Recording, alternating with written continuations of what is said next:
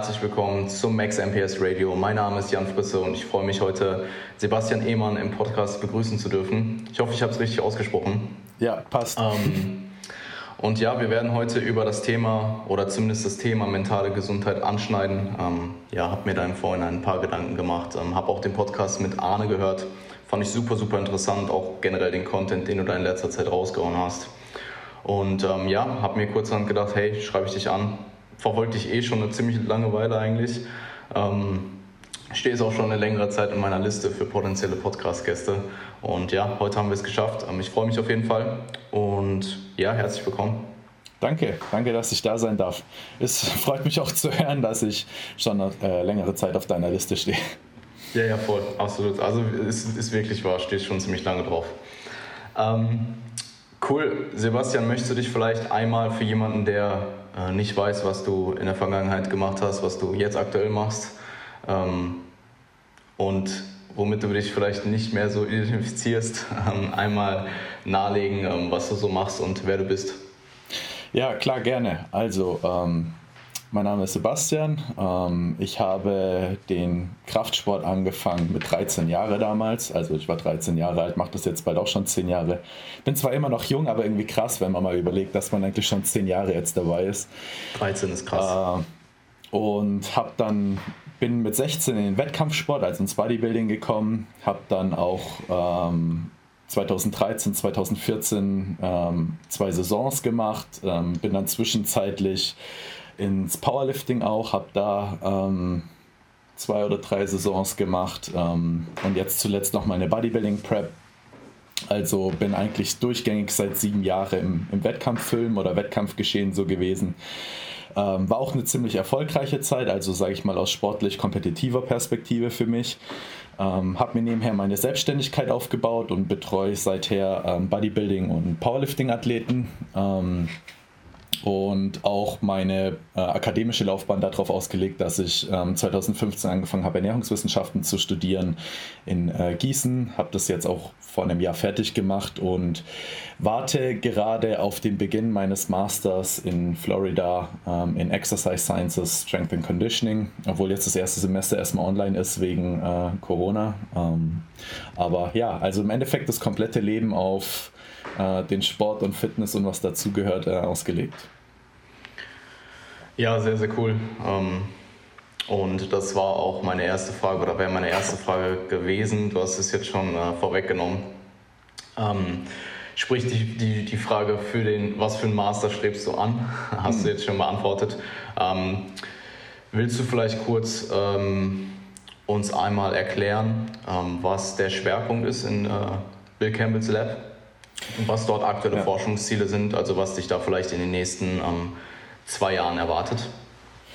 Genau, also der Studiengang ist eigentlich darauf ausgelegt, dass du zwei Ziele einschlagen kannst. Einmal, dass du dich halt spezialisierst auf ähm, Coaching, ähm, gerade weil auch in der Tampa Bay Area ähm, mit, also Online-Coaching an für sich sehr, sehr groß ist. Die Fitnessszene da ist extrem groß, da kommen viele sehr bekannte Namen her, wie beispielsweise, I don't know, Paul Revelia, Lane Norton und sowas. Lauren Conlon. Ähm, und der Studiengang bringt dich auch in eine gute Position zu sagen, hey, ich mache irgendwie hauptberuflich Coaching und möchte in die Richtung. Aber zum anderen würde er mich auch in eine gute Position bringen für eine äh, PhD-Stelle, also dass ich weiter akademische Laufbahn mache und dann halt am Ende weitermache mit meinem Doktor der Master an für sich ist ja eigentlich nur relativ kurz. Also es sind ja halt zwei ja. Jahre. Ähm, die Forschung dahinter ist schon wichtig, weil gerade wenn du natürlich auch in eine Doktorenposition halt möchtest, solltest du ein bisschen Forschung betrieben haben. Und bei Bill im Lab ist es hauptsächlich ähm, Diet Break Research, äh, insbesondere ähm, cool.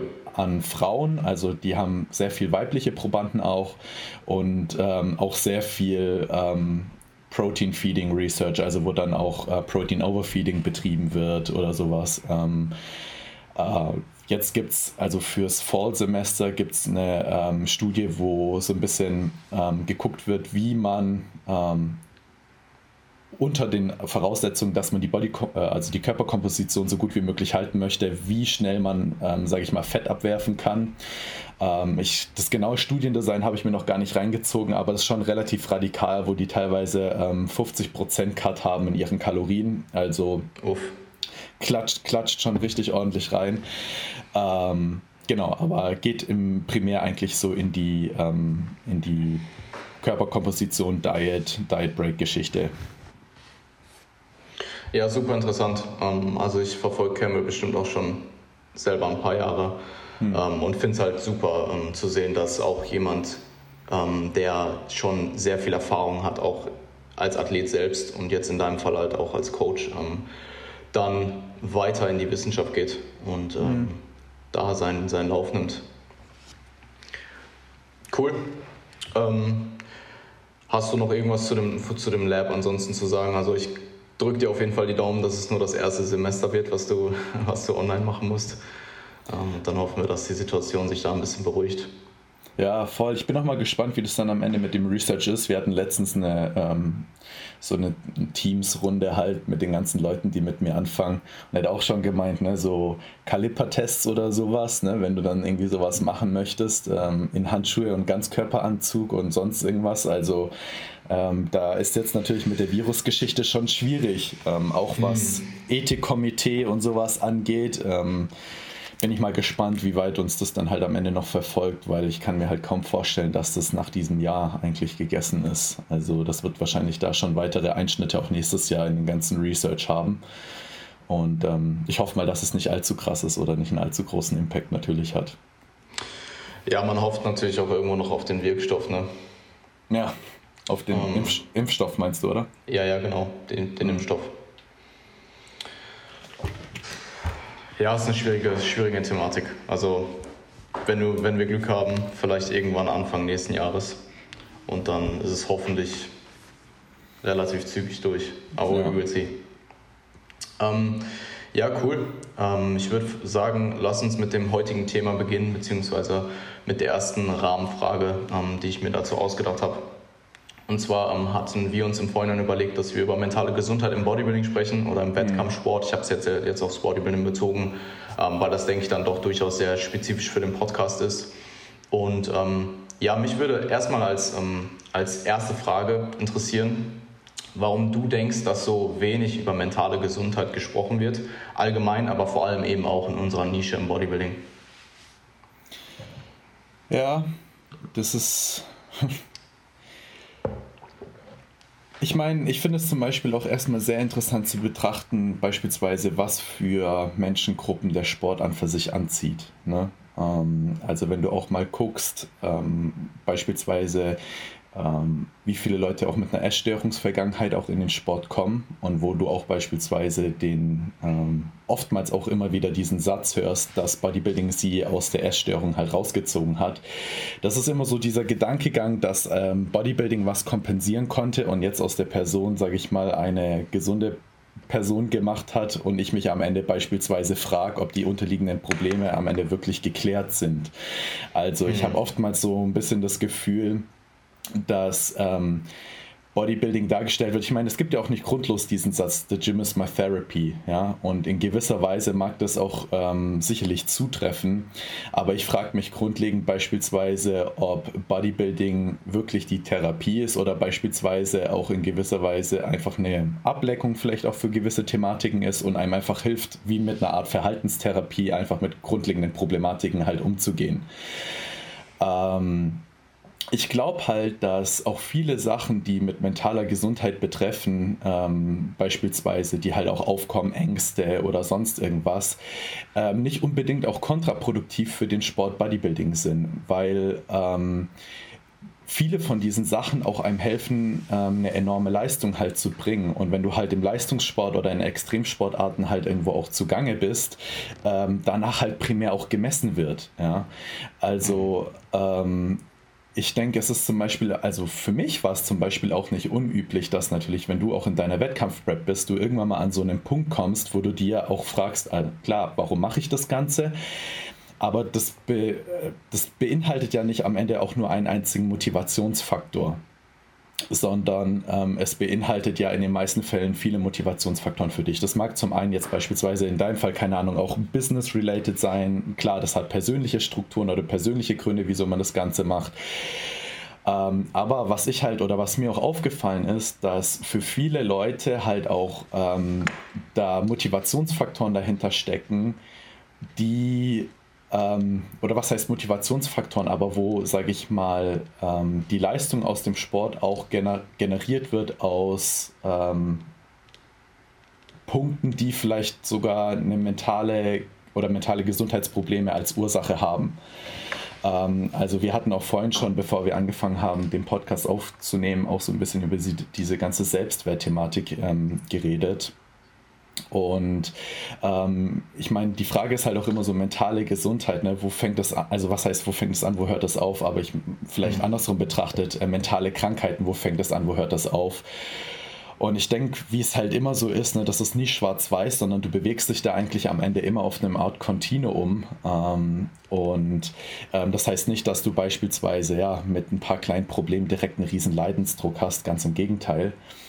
Ähm, aber ich vermute, oder meine Vermutung ist definitiv, dass gerade die Sachen, die auch so ein bisschen den Sport führen und dich auch manchmal erfolgreich in den Dingen machen, die du machst, ähm, auch oftmals gefühlt werden von Sachen, die nicht unbedingt ähm, die besten Voraussetzungen sind für äh, eine gute mentale Gesundheit. Mhm. Ähm, hast, hast du äh, einen Input dazu? Ja, ich finde es halt, es halt interessant, dass relativ wenig Leute darüber sprechen. Und ich glaube, das ähm, ist auch immer noch dieses vielleicht irgendwo maskuline Klischee auch, dass du Schwäche zeigst, wenn du über deine Probleme, sag ich mal, redest. Hm. Ähm, andererseits muss ich sagen, nachdem ich jetzt dieses, ich habe dir so ein bisschen meine Situation erklärt im Vorhinein und ähm, ja. ich habe dieses Video gemacht, weil ich ja auch eine Zeit lang relativ inaktiv war auf den sozialen Medien oder per, per se eigentlich auf Instagram. Der Podcast äh, war auch ein paar Wochen offline und ähm, einfach um darzustellen, warum es eben so passiert ist und wie das gekommen ist. Und die Rückmeldung darauf war eigentlich überwiegend positiv. Also dass mir auch extrem viele Leute zugesprochen haben, dass sie es sehr, ähm, dass sie es zum einen mutig finden, aber zum anderen halt auch sehr positiv, dass jemand darüber redet, ähm, weil das eben auch Menschen, die vielleicht in der gleichen Situation ist, sind, die vielleicht Hemmung haben oder Angst davor haben, darüber zu reden mit anderen Menschen, vielleicht hilft, dann auch aus sich rauszukommen. Und ich glaube eben auch, dass gerade das, was du jetzt auch schon angesprochen hast, wenn du wirklich pathologisch irgendwo eine mentale, psychische Krankheit hast. Ähm, dass wenn du die eben nicht hast und du hast jetzt mal ähm, vielleicht viel negative Gedanken und bist unglücklich, dass du dir halt denkst, gerade als Mann vielleicht mit, mit einem äh, Ego, ähm, als mit dem typischen Männerklischee, dass du dir halt vielleicht auch einfach denkst, hey, suck it up, so. Und ähm, ich wollte mit dem Podcast hier auch irgendwo erreichen, dass ähm, jemand, der viel, ähm, viel gerissen hat, sage ich mal, im Sport bis, bis zu dem Punkt, ähm, dass auch jemand wie du, der vielleicht mehrere Male einen, einen Titel geholt hat, mhm. der ähm, durchaus sehr ähm, große Erfolge in, in beiden Sportarten ähm, gemacht hat oder erfahren hat, dass auch jemand wie du darüber redet und ja, das war so meine primäre Intention. Das sind so die Gedanken, die ich mir jetzt hierzu äh, notiert habe, zu den Stichpunkten. Was ich halt merke in dem Ganzen ist, dass, ähm, wie gesagt, viele von den Sachen, die einen vielleicht auch manchmal erfolgreich machen, ich will überhaupt nicht bei jedem sagen, aber ich finde, das sind halt schon Muster, die man ähm, öfters sieht, dass die Sachen, die auch viele Athleten fuelen, ähm, oft auch die Sachen sind, die die Athleten nicht unbedingt glücklich oder zufrieden halt machen. Mhm. Und ähm, wenn du jetzt halt in einer Situation bist, wo du vielleicht sehr outcome-orientiert denkst und, sag ich mal, ähm, weiß ich nicht, den nächsten Titel chased oder das muss nicht immer unbedingt ein Titel sein, weil ähm, da kann auch sehr viel in einem selbst vorgehen. Ja? Also wenn du in dir selbst ein gewisses Idealbild hast an Personen, die du irgendwie erfüllen musst, also jemand, der vielleicht immer ähm, immer alles gibt, immer maximale Leistung gibt, diesen perfektionistischen Standard irgendwo dir selber auferlegst und das Ganze halt in dem Sport Bodybuilding lebst, äh, lebst, dass du halt versuchst natürlich irgendwo dieses Bild die ganze Zeit zu erfüllen, dass das in gewisser Weise ähm, ja, in der Hinsicht dich dann zwar vielleicht irgendwo auch erfüllt, aber nicht unbedingt erfüllt in der Hinsicht, dass du halt ein glückliches und zufriedenes Leben halt führst. Und ähm, das ist halt so ein bisschen was, was für mich halt irgendwann mal rausgekommen ist, dass ich habe das nicht unbedingt am Ende viel auch für die Titel oder sowas getan, ähm, aber ich habe das halt auch für ein inneres Bild von mir selbst, sage ich mal, gemacht. Und ähm, es war auch nicht negativ, keine Frage, aber es hat halt auch nicht viel verändert. Also der Punkt ist halt am Ende, den ich irgendwann mal gemerkt habe, okay, ähm, es ist jetzt nicht so, dass wenn ich die ganzen Bilder irgendwie von mir selber erfülle, dass ich ein grundlegend zufriedenerer Mensch halt bin. Ähm, und das ist halt, glaube ich, was mit der Intention gehen halt viele Menschen an den Sport dran. Und wenn du halt, sag ich mal, ich will jetzt nicht sagen, als gebrochener Mensch zu dem Sport halt irgendwo kommst, aber wenn du halt als, ähm, sag ich mal, Bodybuilding auch ein bisschen als so eine Art Kompensationsstrategie vielleicht für unterliegende mentale Probleme auch benutzt, ähm, das sicherlich dich auch in gewisser Maßen stabilisiert. Ich will nicht sagen, dass irgendwie der Bodybuilding, Bodybuilding einem da nichts geben kann, aber die Art und Weise, wie man das dann vielleicht am Ende ausführt, ähm, ja auch kontraproduktiv sein kann. Und dadurch, dass es zu so einer Art Kompensationsstrategie wird, wird, glaube ich, halt auch sehr wenig darüber geredet, ähm, inwieweit halt ähm, da grundlegende Probleme im Vorhinein schon vorherrschen. Also es ist halt so, ähm, ich glaube, es ist halt in gewisser Weise so ein bisschen halt so, so, ein, so ein Tabuthema, wo irgendwie jeder sich so ein bisschen davon zurückzieht und ähm, wie, wie soll ich das beschreiben? Ähm, um das jetzt ganz pauschal zu sagen, ich glaube, viele Leute wissen, dass sie alle so ein bisschen Knacks weg haben, aber. Ja, klar. Aber aber keiner möchte es wirklich ansprechen und jeder redet halt, sage ich mal, ähm, über Bodybuilding und fragt lieber nicht genauer nach, weißt du? Und ähm, ich finde, es ist ein bisschen fatal in gewisser Weise, weil der Sport an für sich halt so viel mehr bieten und so viel mehr geben kann. Ähm, aber man kann sich auch da drin extrem halt irgendwo verlieren. Ähm, insbesondere, wenn man halt irgendwie nicht am Ende genug Selbstreflexion besitzt oder auch Kraft besitzt oder beispielsweise auch nicht die nötige Supportbasis hat, die halt einen darauf aufmerksam halt am Ende macht. Ja, ähm, wir werden auch im späteren Verlauf auch noch auf ja, positive und ähm, negative Dinge, die vielleicht Bodybuilding hat, ähm, in Bezug auf den Übertrag ins restliche Leben eingehen. Ähm, ist durchaus, also das, was du gesagt hast in Bezug auf, dass es ein Tabuthema sein kann, weil vielleicht eh alle denken, dass man einen leichten Knacks hat, was auch ziemlich wahrscheinlich, wahrscheinlich auf jeden zutrifft, der irgendwo in irgendeiner Form äh, Wettkampf-Bodybuilding gemacht hat und auch Gefallen daran gefunden hat. Ähm, es mhm. gibt ja auch, glaube ich, viele Leute, die da irgendwie reinrutschen und gar nicht wirklich wissen, worauf sie sich einlassen und dann am Ende denken, so, was mache ich hier eigentlich? Ähm, aber ich denke, da ähm, über, über die Population sprechen wir ja auch gar nicht. Ähm, ja, ich denke, indem man das Ganze eben anspricht und ähm, sich austauscht, das kann schon extrem viel helfen. Also mir, ich habe auch gemerkt, dass alleine dieses Video zu machen und das Ganze mal auszusprechen, ähm, jetzt mhm. in dem Fall mir auch schon extrem geholfen hat. Ich denke, das, das Problem ist halt auch, dass die Transparenz dahingehend so ein bisschen fehlt, weil wenn du halt viele von diesen unterliegenden Ursachen auch nutzt, um den Sport zu führen, ist es natürlich auch so, dass wenn du A, selber mal darüber reflektierst, du in dem Moment auch so ein bisschen das Ganze ein bisschen zum Wanken bringen kannst. Ne?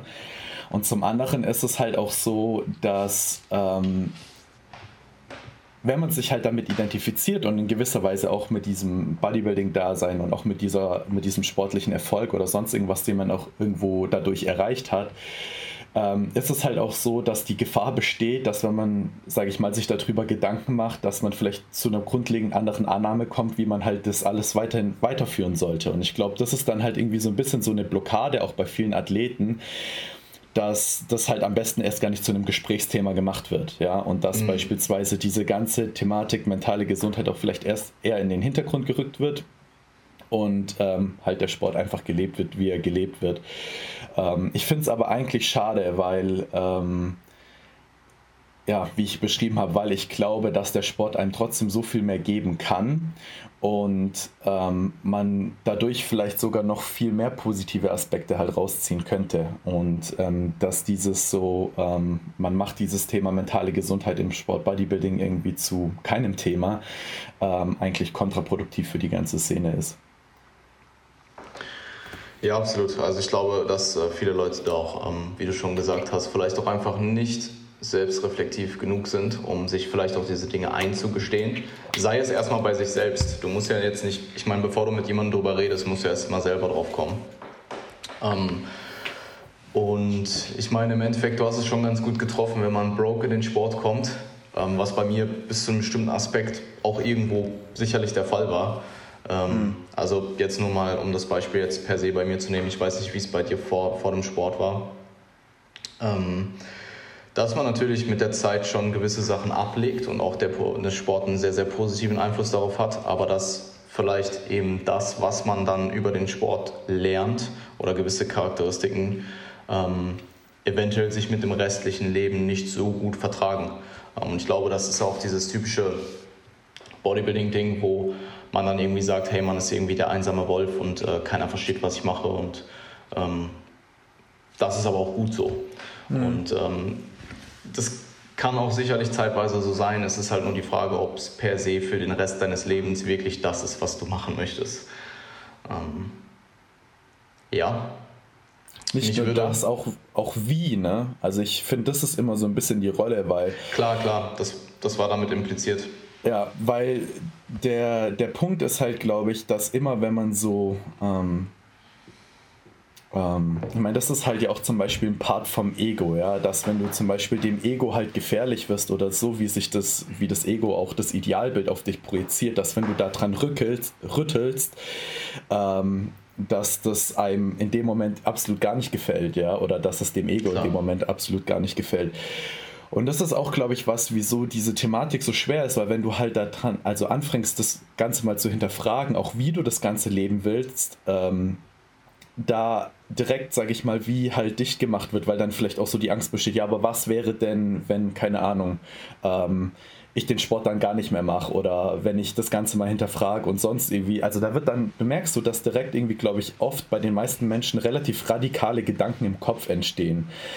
Und das ist für mich eigentlich auch schon so eine Art Warnsignal, ja, weil ich mir dann am Ende so denke, so, wow, also erstmal, warum entsteht der Gedanke beispielsweise in deinem Kopf, ähm, dass du dann vielleicht auch gar nicht mehr trainieren würdest oder beispielsweise, dass Wettkampfsport nichts mehr für dich ist oder dass Bodybuilding in der Form, wie du es gerade lebst, nichts mehr für dich ist.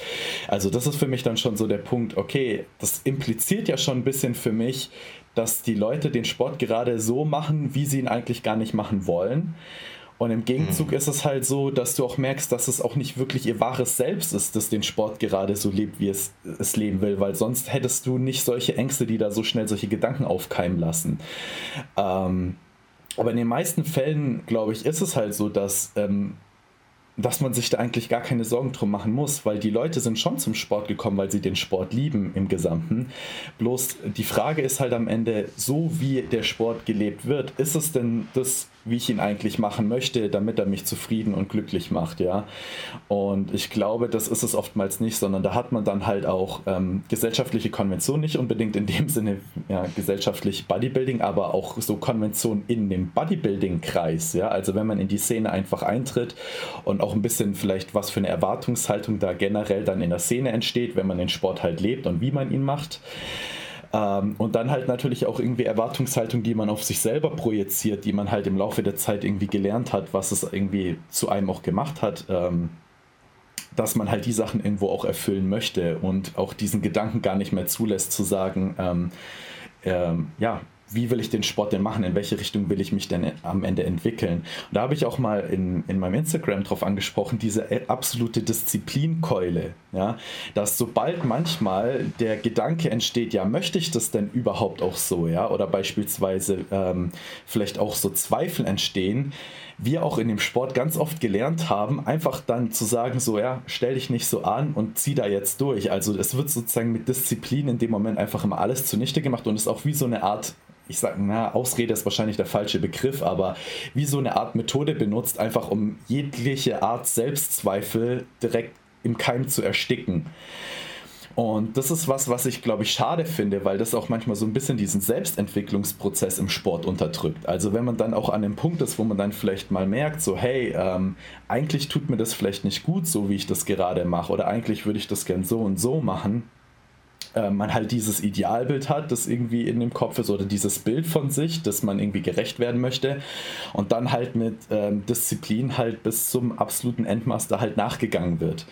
Ähm, und ich meine, Disziplin ist absolut nichts Schlechtes, aber ich habe manchmal das mhm. Gefühl, dass es so auf Kosten von Selbstreflexion geht oder beispielsweise auch auf Kosten von Selbstentwicklung geht. Und es wäre halt schade, dass wenn man sich dann am Ende wirklich an dem Punkt wieder befindet, an dem man eigentlich gar nicht sein möchte. Ja, und ähm, ich meine, das beste Beispiel ist, wenn man sich auch Langfristigkeit in dem Sport überlegt, dass es dann vielleicht echt Wettkampfathleten gibt. Und das habe ich auch erlebt, also auch öfters schon erlebt, wo es Leute gibt, die den Sport machen, wettkampftechnisch relativ hart dann aufhören mit dem Wettkampfsport und komplett vom Sport verschwinden. Also, wo du dann merkst, die trainieren auch nicht mal mehr und beispielsweise die, also hören komplett auf, haben kompletten Life-Change.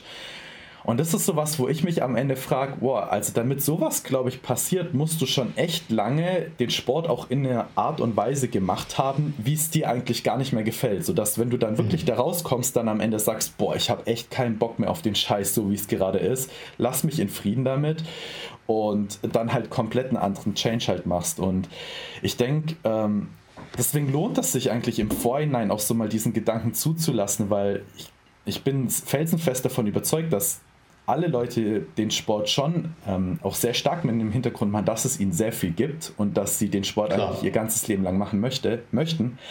Aber ich glaube, wenn man sich da zu lange dahinter vielleicht auch so ein bisschen vernachlässigt oder so, man sich in einer Position wiederfindet, die so erdrückend ist, dass man ähm, vielleicht die wahre Liebe, die man zu dem Sport hat, ja auch gar nicht mehr so wirklich erkennt oder zumindest ähm, vielleicht auch abgeschwächt ist oder halt ein gestörtes Verhältnis dann halt dazu hat, ja.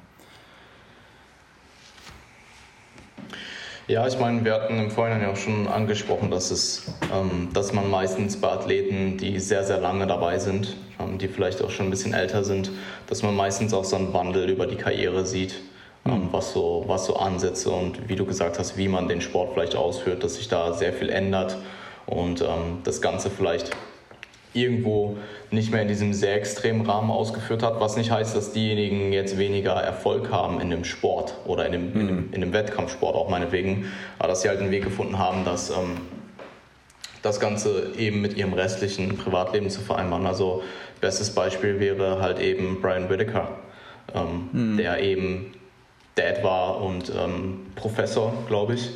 Und ja. das auch immer vor dem Wettkampfsport kam. Also wenn er gepreppt hat, dann war das immer das war, glaube ich, seine dritte Priorität.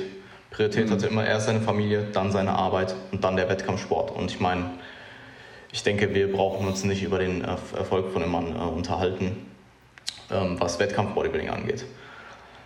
Ähm, ich denke halt, dass, wie du selber auch sagst, so ähm, also das sollte einem eigentlich irgendwie so ein bisschen zu denken geben, weil du siehst halt, dies, dass sich ähm, die Athleten, die das schon ein bisschen länger machen, auch gerade, ähm, also oftmals eine gesündere Einstellung zu dem irgendwo haben, obwohl ja. gesund, gesund immer relativ ist. Ähm, yeah. ich, will, ich will jemandem jetzt nicht sagen, was gesund und nicht gesund ist.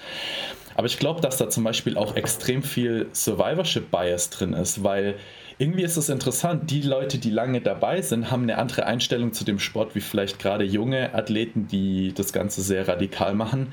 Und ich glaube, dass einfach auf dem Weg dahin viele Leute, die die Einstellung nicht bekommen haben, verloren gegangen sind. Ja. Also ähm, einfach Safe. dann raus sind. Ja, und das ist eigentlich schade, ne? Weil, wie gesagt, ja. ich glaube nicht, dass, ich glaube, wie gesagt, nicht, dass die Leute das gemacht haben, komplett, weil sie es nicht wollten oder weil es ihnen nicht gefallen hat, sondern oftmals dann vielleicht in einer Art und Weise, wie sie sich langfristig nicht mehr vorstellen konnten und dann auch nicht diesen Switch oder diesen Change gefunden haben, zu sagen, hey, wie möchte ich denn das Ganze machen? Was, wie, wie kann ich, keine Ahnung, auch beispielsweise das Bild von mir selbst so verändern oder ähm, dass ich halt auch zufrieden bin mit dem Change, selbst wenn das jetzt bedeutet, ich trainiere ein bisschen bisschen anders oder ich habe da andere Prioritäten oder sonst irgendwas, sondern das führt dann vielleicht manchmal dazu, dass dann halt, wie gesagt, so ein komplett radikaler Cut stattfindet und ähm, das fände ich dann wiederum schade, weil ähm, ja, wenn der Kraftsport doch so ein wichtiger Teil von deinem Leben war, ähm, das dann komplett sein zu lassen, ich meine, gibt es sicherlich auch, wenn man damit zufrieden und glücklich ist, go for it. Ähm, aber ich glaube, dass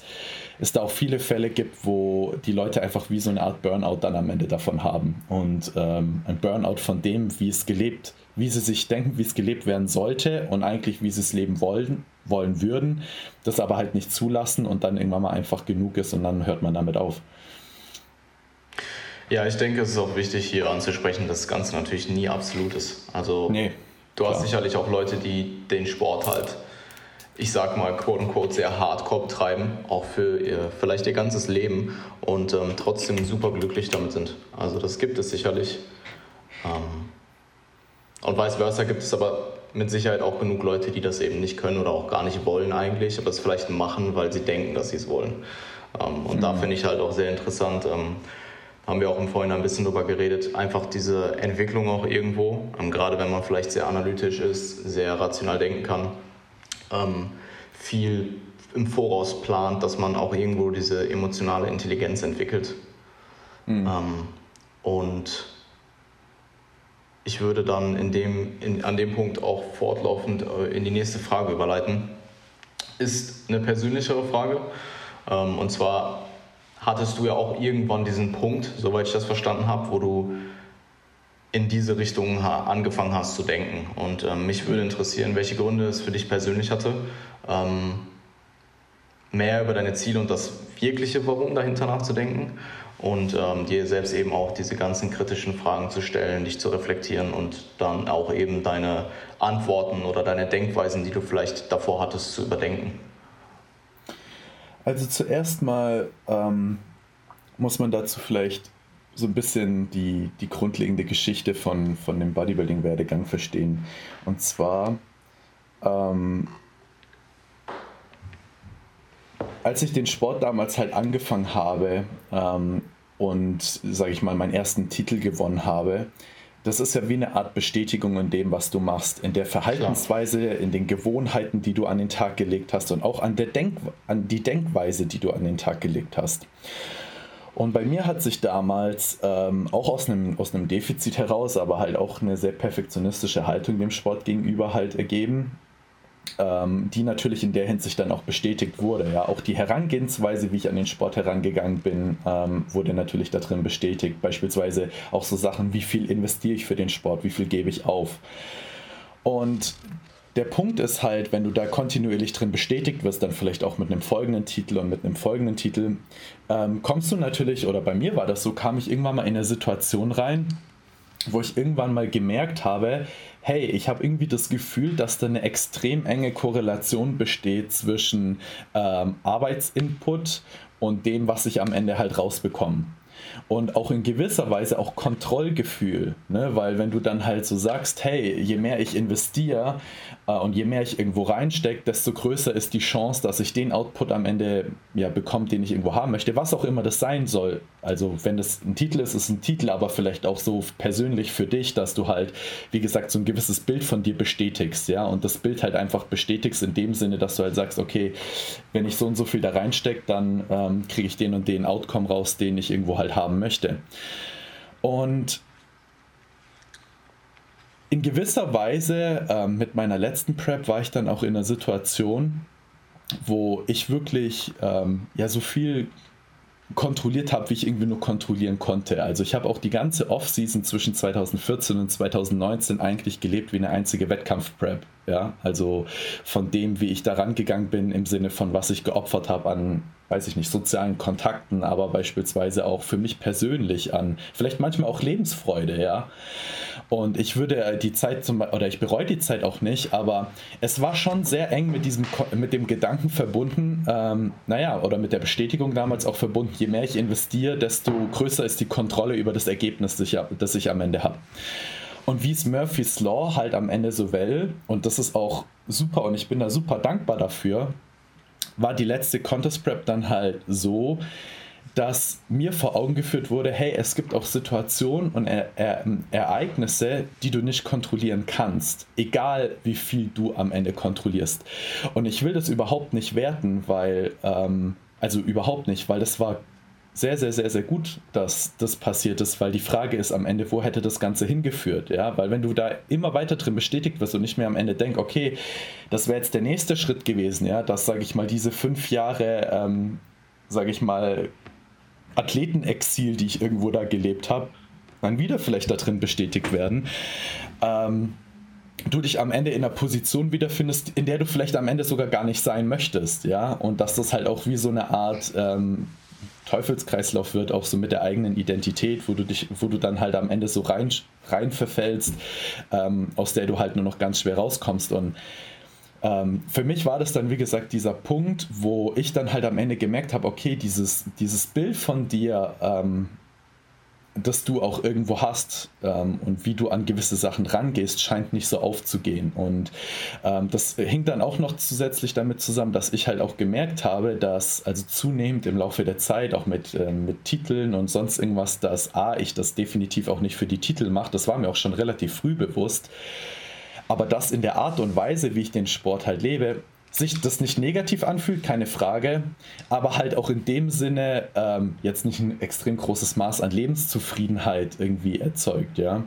Und irgendwann mal fragt man sich dann natürlich, oder gibt es dann so einen Punkt, wo man sich so fragt, okay, ich bin irgendwie in diese extrem ähm, exzessive ähm, Richtung abgerutscht. Ähm, und merkt trotzdem, dass ich eigentlich, ja, ähm, vielleicht die Kontrolle oder die Sicherheit, die man sich am Ende wünschen würde, ich, die du dir halt selber einfach nicht geben kannst, ja und man sich dann grundlegend mal mit der Frage halt auseinandersetzt, ähm, wieso mache ich das eigentlich genauso, wie ich das gerade mache, ja, und was gibt mir der Sport, so wie ich ihn gerade mache, und das war für mich halt damals dann sogar so eigentlich der erste große Trigger, dann halt am Ende zu sagen, okay, ähm, setz dich mal vielleicht mit dir selber auseinander und ähm, aus welchen Gründen du den Sport so lebst, wie du ihn lebst, weil, ähm, naja, ich meine, man muss schon ziemlich gute Gründe haben zu sagen, ich trainiere 40 Stunden die Woche im Studio, ja, ähm, und dann halt auch am Ende zu sagen, so, ja, ähm, ist es denn, sage ich mal, der, ich meine, wenn du so willst, so der Zweck meiner Existenz, 40 Stunden die Woche im Studio zu trainieren und Athlet zu sein? Oder gibt es vielleicht noch mehr oder andere Aspekte im Leben, die ich eigentlich, sage ich mal, machen wollen würde, ähm, die ich aber aktuell so mit dieser Verhaltensweise halt nicht machen kann? Und ich glaube schon, dass es da auf jeden Fall so ein Trigger-Event halt irgendwo benötigt hat, dass das Ganze auch passiert und ich bin da mega dankbar dafür. Ähm, aber ja, kein Aber. Abschließend, Punkt. 40, 40 Stunden die Woche ist, habe ich selten gehört. Ja, ich habe eine lange Zeit ähm, 13 Einheiten hast, die Woche du hast trainiert. Zwei, du hast zwei Einheiten am Tag gehabt, richtig?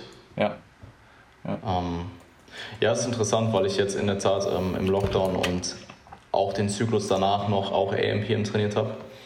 Ähm, aber du hast das Ganze eher quasi aus den zwei Sportarten, die du gemacht hast, herausgemacht, mhm. richtig? Ja, genau. Sprich morgens dann deine Mainlifts und abends den Accessory Bodybuilding Kram.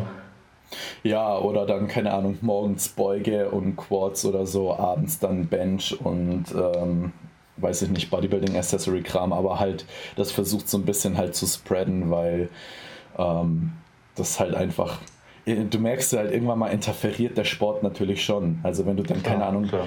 300 auf 5 gehoben hast, so dann bist du halt so zerschallert danach, dass halt das Rückentraining schon darunter leidet. Und wenn du halt dann zwischendrin noch drei Brötchen fressen kannst und nochmal eine Stunde auf dem Bett chillen kannst und vielleicht ein bisschen worken oder so, dann ist das äh, Rückentraining danach schon wieder ein anderes Rückentraining. Ähm, ja, aber das war, das war damals der primäre Hintergrund da dahinter, ja. Hattest du jemals in der Zeit längere Zeit Probleme mit deiner Trainingsmotivation in der PM-Einheit?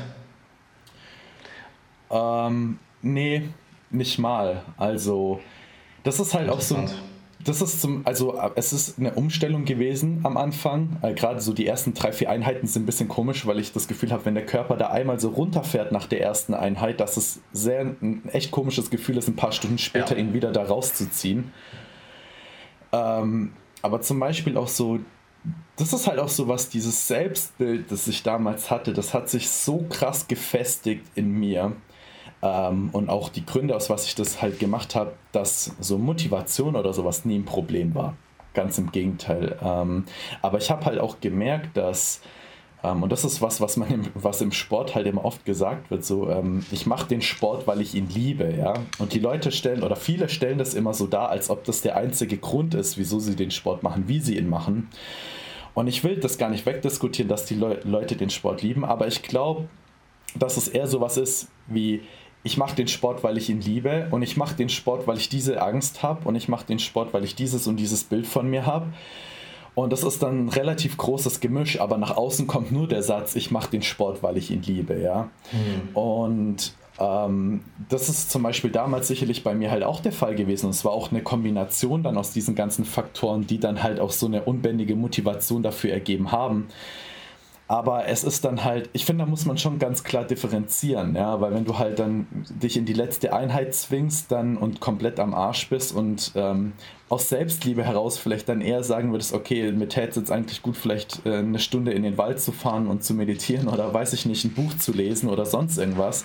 Aber du fährst dann halt doch in die Einheit, weil du weißt, okay, ich muss dieses Selbstbild von mir erfüllen und das ist das, was ich von mir erwarte ähm, dann hat das einen anderen Charakter wie ich mache den Sport, weil ich ihn liebe. Auch wenn man das dann oft gern so nach außen kommuniziert. Ne? Ja, da ist auf jeden Fall einiges. Also ist auf jeden, da ist viel, viel Wahrheit dran. Ähm, und ich sehe halt, also was ich halt oft sehe, was ich auch ähm, oft bei mir selbst ähm, beobachtet habe, ist, dass vielleicht fehlende Trainingsmotivation auch dann einfach mit Disziplin überdeckt wird und du gehst halt dann einfach trotzdem. Also ich, ich glaube, ähm, was ich sehr, sehr viel vor allem in diesem Jahr erlebt habe nach der Prep, dass ich, ich habe nie eine Einheit geskippt, ich habe nie eine Einheit geschoben oder sowas. Auch die AMPM, das wurde immer alles durchgezogen. Aber es gab schon Momente, wo ich eigentlich, keine Lust hatte. Ähm, mhm. Und ich glaube, das ist auch normal, dass man das zeitweise mal hat. Also es mhm. ist, glaube ich, ich glaube niemand, ich weiß jetzt nicht, wie es bei dir war, weil du sagtest, dass du ähm, da eine unbändigte äh, Trainingsmotivation hattest. Aber phasenweise gibt es einfach Momente, wo man wenig Lust hat. Und es kann jetzt sein, dass es irgendwie externen Faktoren zu Schulden zu kommen ist, was weiß ich, du hast wenig geschlafen, hast viel Stress oder sowas. Aber es gibt auch manchmal einfach Tage, da fühlt man sich vielleicht nicht so sehr danach, sich jetzt drei Stunden in der Unterkörpereinheit wegzuhauen. So. Und man macht es aber dann trotzdem irgendwo. Ähm, und ich finde, das ist auch, also in vielen Situationen im Bodybuilding bringt dich das ja auch weiter. Ähm, mhm. Weil wenn du jetzt am Preppen bist oder so und du hast einen schlechten Tag und du musst deine Einheit noch machen und du hast keine Lust und du gehst trotzdem, dann ist das in der Regel positiv für die Prep, für die Wettkampfvorbereitung an sich. Ähm, und da finde ich es halt sehr interessant, wie man dann auf den Punkt kommt oder wie man dann vielleicht auch ähm, an den Punkt kommt, wo man das Ganze vielleicht auch mal wirklich hinterfragt und sich nicht einfach das, das nicht einfach wegwischt und sagt, hey, ich hatte vielleicht einfach einen schlechten Tag und ich bin trotzdem gegangen, sondern was passiert, wenn es jetzt vielleicht mal öfters ist und ähm, sich dann wirklich zu reflektieren und wirklich die kritischen Fragen zu stellen, wie ich es genannt habe, finde ich halt super interessant und ähm, ja, finde deine Art da einfach sehr, sehr cool. Sehr cool ist das falsche Wort, aber ich finde einfach da, sehr interessant, dem Ganzen zuzuhören. Und, das, ähm, ich habe da zu dem Punkt auf jeden Fall also zwei Sachen, die ich, die ich dazu sagen will. Und eine ist, ähm, Ängste können extrem motivieren. Das ist halt auch was, weshalb mir das auch so wichtig ist, weil, ähm, weil, weil wir vorhin das halt auch angesprochen haben. Ich meine, Bodybuilding ist ein oh, ähm, sauharter. Bist du noch da? Ich bin noch da. Perfekt, jetzt bist du wieder da. Alles gut. Wo, wo soll ich weitermachen? Ähm, bei Ängste. Ängste sind okay. ein großer Grund für Motivation.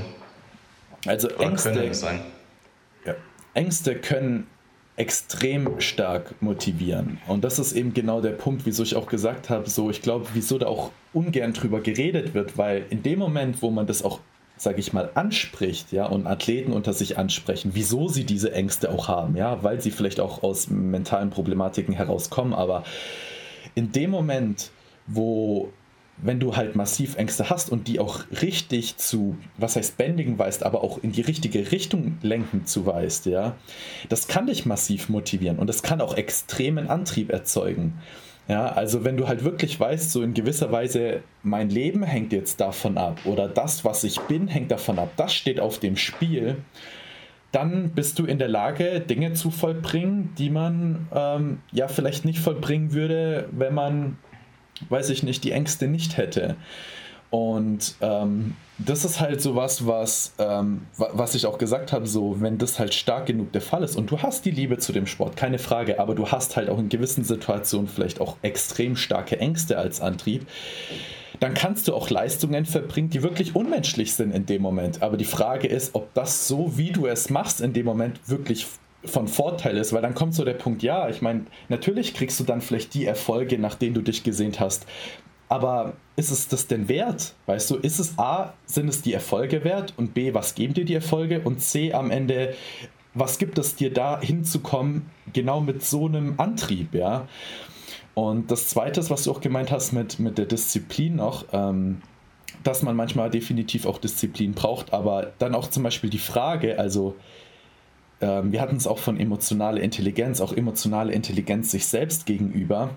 Ich glaube, dass halt Disziplin da auch manchmal sehr oft benutzt wird, um einfach ähm, wenig über diese Thematik nachzudenken. Also dann zum Beispiel zu sagen, warum geht es mir denn gerade so, wie es mir denn geht. Und ja. ich finde, das ist zumindest mal eine legitime Frage, weil ähm, das heißt ja nicht dann, dass man direkt sagt, okay, ich mache die Einheit jetzt nicht so, wie ich es geplant hatte, überhaupt nicht aber mal sich zu fragen, warum habe ich denn vielleicht auch gerade keine Motivation darauf oder so und warum habe ich da keine Lust, ähm, das zu machen oder was auch immer. Und wenn das manchmal sowas ist, ja, ja, keine Ahnung, ich bin einfach ein bisschen müde und ich bin am Sack, aber ich musste jetzt durchbeißen, dann go for it. Aber vielleicht sind da auch manchmal Faktoren dahinter, die halt einfach nicht so simpel sind, ja, sondern wo halt grundlegend ähm, ja eine Sinnfrage besteht, aber diese Sinnfrage halt nie wirklich geklärt wird, weil halt mit Disziplin ähm, das Ganze immer in gewisser Weise vermieden wird, ja. Und ich denke halt, dass beides halt eine sehr, sehr hohe Relevanz hat, aber dass halt oftmals mit Disziplin ähm, eben nicht auf solche Sachen eingegangen wird und solche Sinnfragen beispielsweise auch oftmals nicht geklärt werden. Ähm, und das mag nicht immer in jeder Situation seinen Platz haben. Also keine Ahnung, wenn du two weeks out bist, dann hast du halt nicht die Birne für eine Sinnfrage, ja. Dann ziehst du das halt weiter durch und dann stellst du dir die Sinnfrage danach, ja, weil keine ja. Ahnung, ähm, jetzt keine Ahnung, hab keinen Bock auf Training, scheißegal, Kopfhörer rein und go for it. Ähm, aber ich sehe halt die Gefahr, dass halt solche Fragen dann oftmals gar nicht erst beantwortet werden und dass halt da auch so, ähm, ja, warum habe ich diese Emotionen gerade im Kontext vielleicht auch auf Training oder dem Sport im Allgemeinen? Wieso geht es mir, wie es mir gerade geht? Auch in der Offseason dann. Ähm, wieso habe ich dieses Motivationsloch? Ähm, dass man dem Ganzen auch mal nachgehen sollte auf einer tieferen Art und Weise, ähm, anstatt dann direkt vielleicht zu sagen, äh, ja, stell dich nicht so an und ich baller halt drauf. Ne? Ja, ich glaube einfach, dass ähm, Disziplin zwar sehr, sehr gezielt und auch sinnvoll genutzt werden kann in dem Sport, ähm, wenn man vielleicht mal einen schlechten Tag hat, aber dass es eben nicht dazu führen sollte, dass man gar nichts mehr hinterfragt. Hm. Ähm, weil man entwickelt sich ja auch weiter, man wird älter. Ähm, und Gedanken entwickeln sich ja auch super krass. Also wenn ich überlege, wie ich mit 20 gedacht habe und wie ich jetzt denke, das sind Welten. Ähm, und das hat sicherlich auch vieles mit dem Sport, viel mit dem Sport zu tun. Ähm, kommen wir auch gleich nochmal drauf zurück. Ähm, ja, wenn du, wenn du dazu nichts mehr hinzuzufügen hast, würde ich eigentlich auch auf die nächste Frage übergehen, weil die eben auch ähnliche Thematik hat. Eine Sache noch vielleicht gerade dazu, wie du auch gesagt hast, ähm, deine Gedanken haben sich so verändert zu dem Sport und deine Herangehensweise. Und das finde ich nämlich super interessant, weil ich glaube, dass viele Leute wenn die in den Sport kommen, irgendwann mal ein relativ statisches Bild von sich entwickeln, was eben nicht diese dynamische Veränderung zulässt. Ja? Mhm. Und manchmal mag das gar nicht sein, dass man sich groß als Athlet verändert, aber es kann halt sein. Und du sagst selber, ich bin so gewachsen als Athlet, habe andere Ansichten bekommen. Aber oftmals habe ich das Gefühl, dass die Leute so ein statisches Bild von sich aufbauen, auch so ein statisches Idealbild, was halt eben sowas auch nicht zulässt. Und ich glaube, ein erster wichtiger Schritt wäre zum Beispiel auch damit cool zu sein und auch zu akzeptieren, dass man einfach so einen gewissen dynamischen Wandel einfach hat als Person, aber auch als Athlet und dass daran auch nichts Schlechtes halt ist, ja. Ich glaube, genau das ist eine Sache, die äh, sehr viele Leute vielleicht auch aufgrund ihres Egos nicht zulassen. Hm. Ähm, wenn du vielleicht auch, ähm, was du ja immer mal wieder siehst, dass Leute, die eigentlich einen sehr wissenschaftlichen Background auch haben, trotzdem auf ihren Meinungen beharren und ähm, vielleicht gar nicht so reflektiert sind oder vielleicht auch gar nicht öffentlich zugeben können, dass sie gewisse Sachen jetzt anders sehen ähm, hm. oder ein Umdenken hatten. Und ich finde, dass man da zumindest ehrlich zu sich selbst sein muss. Also man muss es ja jetzt nicht per se an den großen Nagel hängen. Also ich finde, es gibt immer zwei Optionen. Entweder man spricht es an und erklärt, warum man jetzt anders denkt, oder man denkt einfach um und spricht es jetzt nicht per se an. Hm. Ähm, aber es halt gar nicht erst zuzulassen und vielleicht auch nicht mal selbst zuzugeben, ist halt dann immer, äh, ja, kann sehr negativ, negative Auswirkungen haben. Ja, voll, bin ich voll bei dir. Cool. Ähm, ich würde dich gerne fragen, was, ähm, weil wir jetzt so viel über, über nicht nur negativ ähm, darüber gesprochen haben, aber es gibt sicherlich auch einiges am positiven Übertrag vom Bodybuilding. Ich würde dich jetzt einfach mal persönlich fragen auf deine, auf deine Situation, auf deine Karriere als Athlet. Ähm, was war denn deiner Ansicht nach positiver Übertrag vom Bodybuilding auf dein Leben und was wäre vielleicht oder was war vielleicht retroperspektiv eher ein negativer Übertrag? Meine positive Übertrag, ich glaube, das sind auch die, die Dinge, wo auch viel drüber geredet wird, ja. Also ähm, Weshalb das natürlich auch so attraktiv, denke ich, auch für viele Leute ist. Aber ich meine, solche Fähigkeiten zu lernen, wie ähm, sich Ziele zu stecken und die dann beispielsweise auch dann, egal wie oder in welcher Situation man sich auch befindet, da auch mal durchzuziehen. Ähm, Disziplin, Willenskraft, ähm, auch in gewisser Weise eine gewisse Art an Selbstvertrauen zu bekommen, ja, und beispielsweise auch eine gewisse Art an Selbstbewusstsein zu bekommen. Ähm, und dass man nicht in seinem Status quo gefangen ist, ja, und dass man auch in der Lage ist, beispielsweise, ähm, ja, vielleicht einen Traum zu haben und auch dem Traum dann nachgehen zu können und diesen Traum auch am Ende erreichen zu können. All das sind so Dinge, die mir schon Bodybuilding auch gelehrt, also mich gelehrt hat, also auch zum Beispiel jetzt auch akademisch zu sagen, so, hey, wieso soll ich in Deutschland studieren, wenn ich auch in den USA studieren kann? Und ich meine, man muss trotzdem sagen, und ich finde, das ist auch wichtig, dass da schon auch viele Privilegien da dahinter stecken. Weil nur weil ich den Traum habe, ähm, A, erstmal das alles so machen zu können, wie ich es mache, auch den Sport, Bodybuilding und so weiter. Da stecken natürlich viele Grundvoraussetzungen drin, ähm, die wir halt in Deutschland jetzt, sage ich mal, haben und beispielsweise auch mit in den USA, USA zu studieren. Ich meine, das ist auch eine entsprechende finanzielle Bürde und das kann, ähm, das, das funktioniert auch nicht für jeden und ähm, also sei das irgendwie sozioökonomisch oder sonst irgendwas. Also man, da stecken trotzdem viele Privilegien dahinter. Und ich finde, oftmals wird es im Bodybuilding dann auch so dargestellt, so nach dem Motto, ähm, du hast 100% der Kontrolle und es liegt nur an dir, ob du am Ende, sage ich mal, das erreichst, was du erreichen möchtest oder halt auch nicht. Ähm, und so ist es dann am Ende, finde ich, auch wieder nicht. Also das hat dann ein bisschen, ähm, das ist meiner Meinung nach dann eine bisschen realitätsferne Betrachtungsweise. Mhm aber ähm, trotzdem auch halt zu lernen, dass man nicht halt ähm, irgendwie Opfer seiner Umstände halt ist, ja, sondern dass man sich auch in gewisser Weise halt Kontrolle über seine Umstände hat und halt ähm, das irgendwo auch machen kann, was man irgendwo machen möchte, ähm, ist was, was finde ich, glaube ich, so den größten positiven Einfluss für mich ähm, auf mein Leben auf jeden Fall hatte. Ähm, ja, ist es bei dir auch so? Ja, ich habe mir hier ein paar Notizen und ein paar Stichpunkte zu der Frage gemacht ähm, und kann es eigentlich durchweg so bestätigen. Also ich muss sagen, der, der Weg an sich, der ganze Prozess an sich hat mir auch sehr viel gegeben. Also ich war, glaube ich, schon immer eher prozessorientiert. Das hat sich dann vielleicht in der Prep-Zeit, weil ich mal ein bisschen verschoben. Ähm, aber allgemein war, also wir haben, ich weiß gar nicht, ob ich es jetzt im Podcast angesprochen habe oder als wir vorher geredet haben, mir hat auch einfach immer der Aspekt, dass ich trainieren gehe oder allgemein dieses Ganze drumherum extrem viel Spaß gemacht. Ähm, also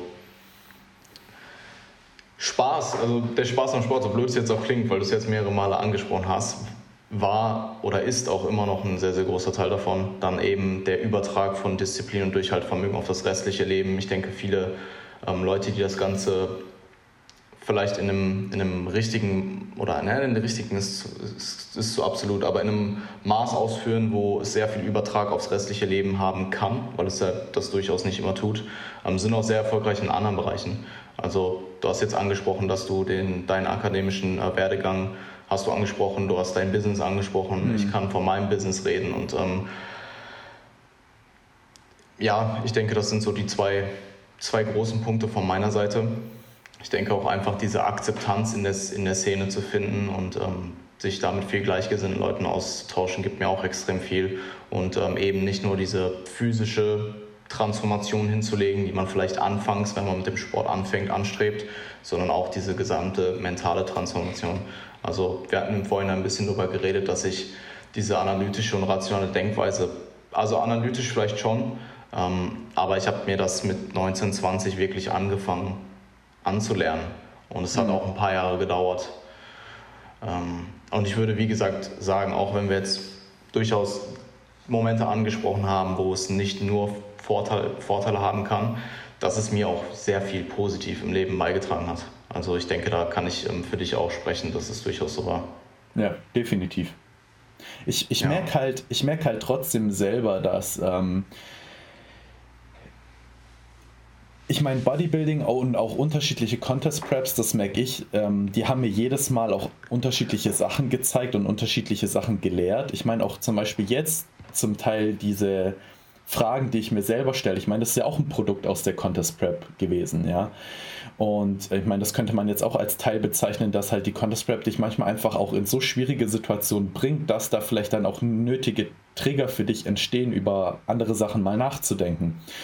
Ähm, aber ich glaube, ähm, ich glaube aber trotzdem, dass auch oftmals so ein bisschen das, was dir der Sport Bodybuilding gibt, so das, das hast du irgendwann mal gelernt. Ja, also diese, diese Sachen, wo drüber gesprochen wird, Disziplin, Willenskraft und so weiter. Das ist nicht so, dass du 30 Jahre Bodybuilding machst und dann jedes Jahr das Gefühl hast, wow, das ist jetzt was, was ich jetzt äh, irgendwie neu dadurch gelernt habe, sondern ich glaube in gewisser Weise, dass das sicherlich ein, ein Aspekt ist, der super wertvoll ist zu lernen, ähm, aber wo man sich dann auch über andere Sachen dann weiterentwickeln kann. Und dass das nichts ist irgendwie, wo man lebenslang äh, jetzt irgendwie, also ich, ich habe manchmal so ein bisschen das Gefühl, dass äh, manche das so darstellen, dass es so der, der lebenslange ultimative Chase ist, die Hardcore-Disziplin zu lernen, ja, und ähm, das ist irgendwann mal so, wo ich mir so denke, so, okay, die meisten Leute wahrscheinlich in diesem Sport haben mehr Disziplin wie, weiß ich nicht, 99 Prozent der Gesellschaft oder sowas, mhm. ja. Ähm, das ist jetzt nicht so, dass irgendwie die, äh, die Dinge oder die Sachen, die du machen möchtest, jetzt davon abhängen, dass du noch mehr Disziplin haben musst. Ja? Ganz im Gegenteil. Ich glaube, dass es eher so ein bisschen äh, die Frage ist, was für Alternativqualitäten kann man vielleicht lernen, die das Ganze gut komplementieren. Ja, ähm, also in meinem persönlichen Fall war es wirklich so, dass ich mit dem Sport angefangen habe und ich mir diese Disziplin innerhalb von, ich weiß nicht, vielleicht sechs bis zwölf Monaten halt, die war dann einfach da. Und ich würde auch sagen, seitdem ist sie sehr, ich erhalte die eigentlich. Mhm. Also die ist vielleicht mal, schwankt vielleicht mal ein bisschen hin und her, aber ich würde schon sagen, also es ist jetzt nicht so, als wäre ich jetzt nach, weiß ich nicht, sieben Jahren Training 300% disziplinierter als am Anfang. Ähm, also ich denke, wenn man mit dem Sport ambitioniert anfängt, dann äh, baut man das ziemlich schnell auf. Und wenn man das dann eben eine gewisse Zeit hat, dann wird es auch eben zur Gewohnheit. Hm. Definitiv. Ähm, ja, nee, und also für mich, ich kann das wirklich, oder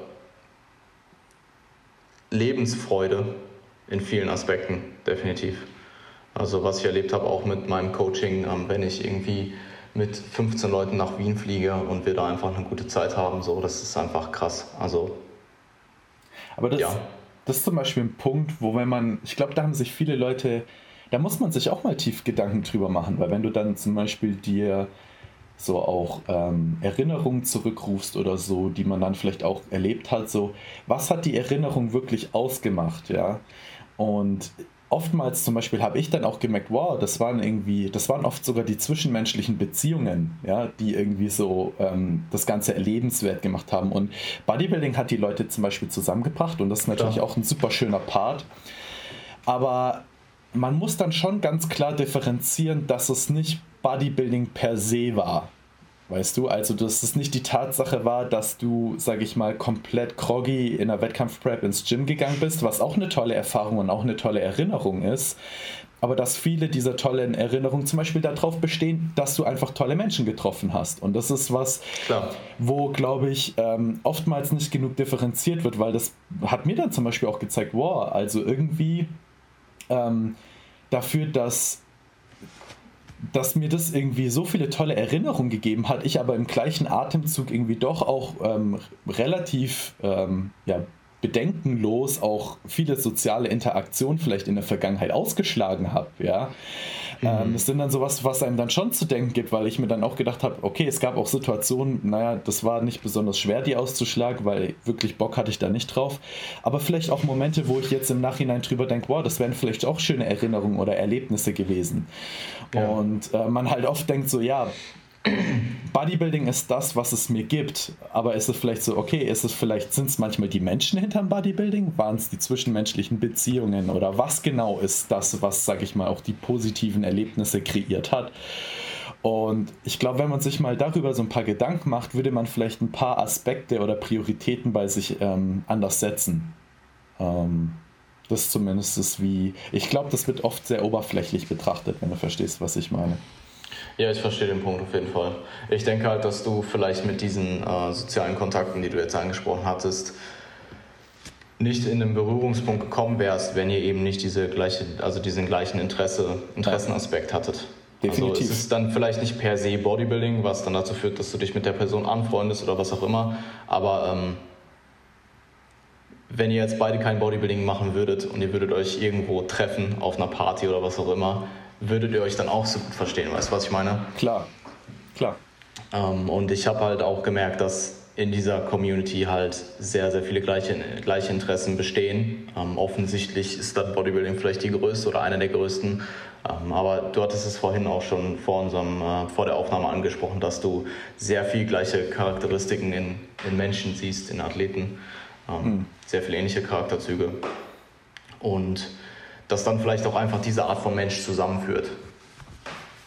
Ja, also ich meine, ähm, ich glaube schon, dass der Sport, und das ist auch vielleicht so dieses, dieses Konstrukt mentale Gesundheit oder ähm, was du vorhin erwähnt hast, ähm, es zieht schon gewisse Art von Persönlichkeitstyp einfach an.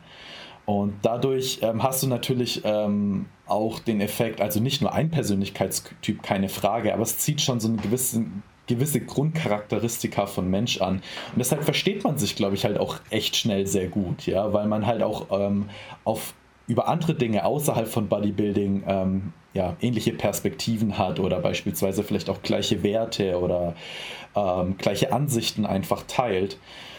Und ähm, das ist zum einen natürlich extrem schön, weil du dann auch ähm, deutlich schneller tolle zwischenmenschliche Erfahrungen manchmal hast, wie wenn du jetzt, sage ich mal, vielleicht einfach irgendwo in den Club reinspazierst und dir halt denkst, so, yo, jetzt sind hier Menschen und jetzt habe ich eine tolle Zeit.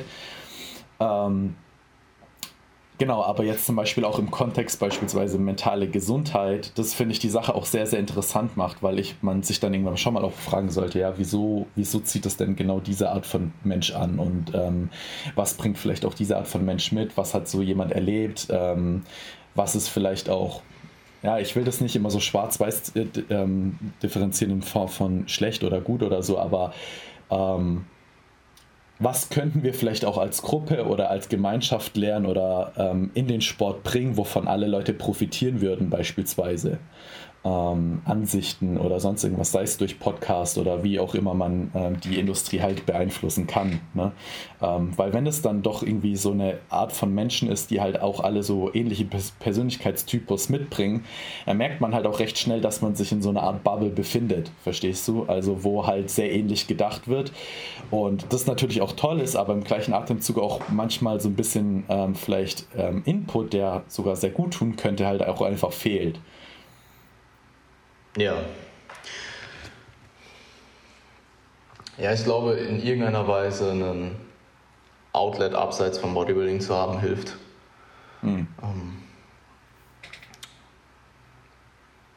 ja, super interessant, Mann.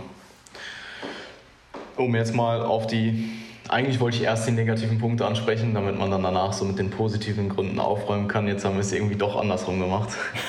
ähm, also um vielleicht mal eher auf den Aspekt einzugehen, ähm, der vielleicht eher eine negative Einwirkung hat. Ähm, also ich glaube, ich glaube, jeder Wettkampfathlet kennt, kennst du auch irgendwo her. Ähm, wobei es nicht mal unbedingt jetzt, wobei du es nicht mal unbedingt nur auf Wettkampfathleten beschränken kannst oder musst, weil ich glaube, sehr, sehr viele Leute vergleichen sich sehr viel. Ähm, und ich meine, gut, Bodybuilding ist jetzt nicht per se an soziale Medien gebunden, aber ich denke, in der heutigen Zeit, eigentlich ist jeder meinetwegen auf Instagram unterwegs. Und man schaut sich natürlich schon um und gerade wenn man da vielleicht noch nicht so erfahren ist, vielleicht noch nicht so lange dabei ist, kann halt dieser Vergleich auch sehr schnell dafür, dazu führen, dass man extrem unglücklich ist, wenn man vielleicht mhm. entweder noch nicht die Zeit reingesteckt hat oder noch nicht die Arbeit reingesteckt hat oder eine Kombination aus beiden oder vielleicht auch einfach genetisch nicht so gut gestellt ist wie jemand anderes. Und ähm, es ist ganz interessant. Also ich bin, glaube ich, schon mit einer äh, Body Dysmorphia in den Sport gekommen und ich habe die auch einfach immer noch ein bisschen. Ähm, sie ist definitiv besser geworden, aber das habe ich auch wirklich, also ich habe, das hast du bei jedem Athleten eigentlich. Also ich kenne wirklich Leute, die sind super krasse Brecher und haben, sind trotzdem nicht zufrieden. Also es mhm. ist auch irgendwo diese Natur von, von Bodybuilding, wo jetzt jemand Außenstehendes sagen würde, Alter, du hast doch den übertrieben heftigen Körper und warum bist du nicht zufrieden? Und du bist eigentlich im, also ich glaube, ich habe noch nie jemanden getroffen, der ehrgeiziger oder ambitionierter Athlet ist und sagt, hey, so mit der aktuellen Physik, so jetzt bin ich zufrieden. Das, das war es jetzt. Das gibt es nicht. Also habe ich zumindest so noch nicht gesehen. Und ähm, was mir da halt extrem geholfen hat, mich per se jetzt nicht unbedingt mit meiner Physik zu identifizieren und auch nicht unbedingt mit, mit dem äh, Athletendasein. Du hattest vorhin auch schon angesprochen, dass du dich nicht mit deinen Wettkampferfolgen identifizierst. Und ähm, ja, so ein praktischer Tipp, den ich halt auch immer wieder Klienten vermittle, ist halt einfach zum Beispiel auch in der Off-Season halt wirklich dich auf deine Performance zu konzentrieren und die Physik halt mal ein bisschen beiseite zu schieben und ähm, da vielleicht im Laufe der Zeit so ein bisschen von diesem Body Dysmorphia-Ding wegzukommen. Ähm, eine Essstörung oder generell die Geschichte mit der Ernährung ist nochmal eine andere Sache. Ich glaube, viele Leute kommen da schon mit einer Essstörung rein. Manche Leute entwickeln vielleicht auch erst eine Essstörung im Bodybuilding. Ja. Ähm, das gibt es sicherlich auch. Das war wahrscheinlich bei mir eher der Fall. Also ich glaube, ich habe schon eher eine Essstörung entwickelt am Anfang durch Bodybuilding, die jetzt zum Schluss hin eigentlich, vielleicht abgesehen von der Prep, eigentlich nicht mehr relevant ist. Ähm, aber viele Leute kommen ja auch mit einer Essstörung in Bodybuilding rein und da ja. muss man dann natürlich schauen, wird es tendenziell im Laufe der Zeit besser, wird es schlechter. Und ähm, ja, ich denke, das ist äh, nicht die Scope of Practice eines Coaches. Ähm, und da muss man dann vielleicht auch als Coach mal sagen können, hey, ähm, hol dir da vielleicht mal professionelle Hilfe oder lass da mal vielleicht jemand drüber schauen, der da Spezialist drin ist oder Experte. Ich denke halt, ähm, dass dieses ich meine, Grund, ein, grundlegende, ein grundlegendes Problem beispielsweise hinter Selbstwert ist auch ähm, diese ganze Tatsache ähm, vergleichen und messen und ähm, beurteilen auch. Und das ist halt auch was, ähm, das mag zum einen mal damit zusammenhängen, dass man das mit anderen Menschen macht. Ja, ich messe mich mit jemand anderem, ich vergleiche mich mit jemand anderem. Das ist dann natürlich die Natur im Bodybuilding in gewisser Weise auch. Und jetzt halt auch mit Social Media natürlich, dass du das extrem heftig hast aber zum Beispiel auch mit deinem eigenen Ideal, ja, dass du halt auch, sage ich mal, irgendwo hast, okay, ähm, das ist mein Ideal, das ich irgendwo im Kopf habe. Ähm, und ich denke, dass es ähm, sicherlich nichts Schlechtes ist, beispielsweise zu sagen, ich definiere mir diese und diese Ziele, wo ich hin möchte. Ich möchte da und dahin. Das Problem besteht dann, wenn du das Gefühl hast, dass dein aktueller Ist-Zustand so defizitär ist, dass du eigentlich ja. so, wie du gerade bist, dich halt absolut nicht mehr leiden und akzeptieren kannst.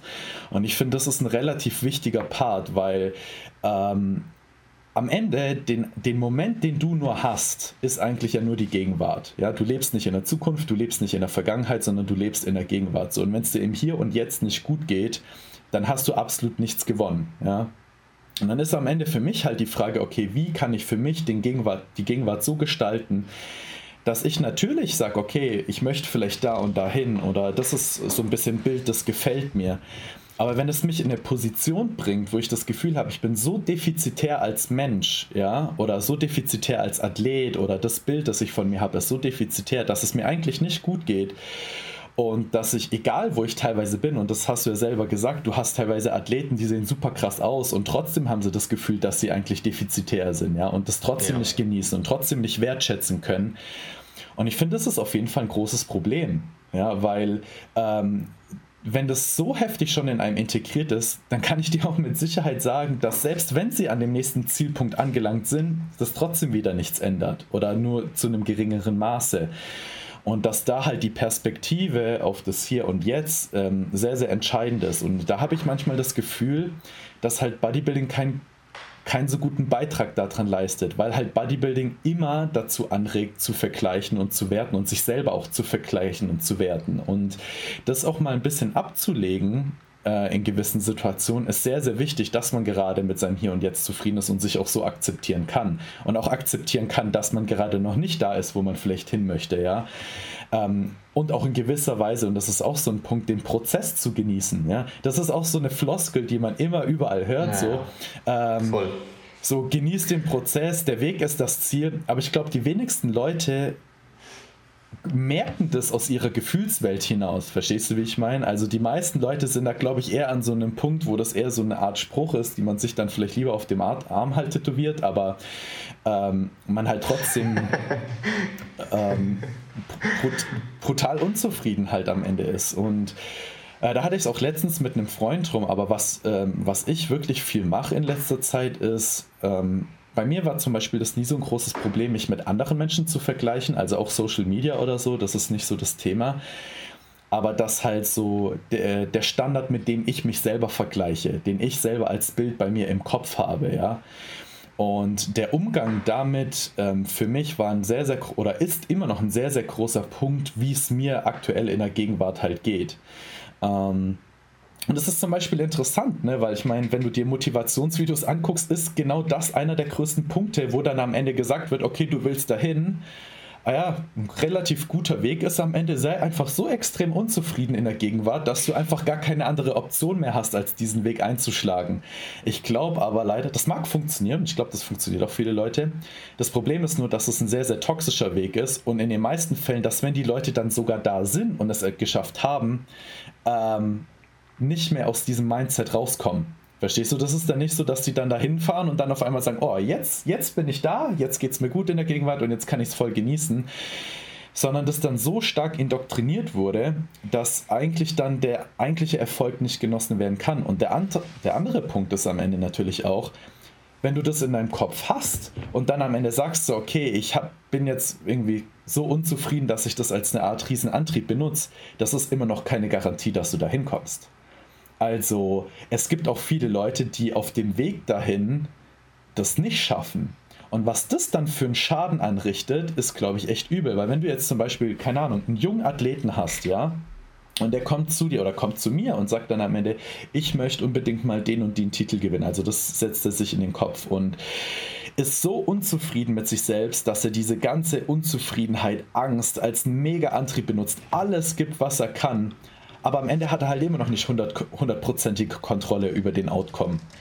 Und dann befindet er sich vielleicht auf dem Weg dahin und dann ist das Ergebnis nicht so, wie er sich das wünscht, aber er hat halt alles investiert, er hat halt 100% gegeben. Und das sind dann genau die Situationen am Ende, die dann wirklich Menschen brechen können. Und ähm, leider muss ich sagen, was, was mir immer häufiger begegnet. Ja, und deswegen ist mir das auch so wichtig, dass ich auch am Ende so sage, so es, es, es, man sollte sich definitiv Gedanken darüber machen, wie man in der Gegenwart über sich denkt. Das heißt überhaupt nicht, dass man sich keine Ziele setzen sollte oder wo man am Ende hin möchte.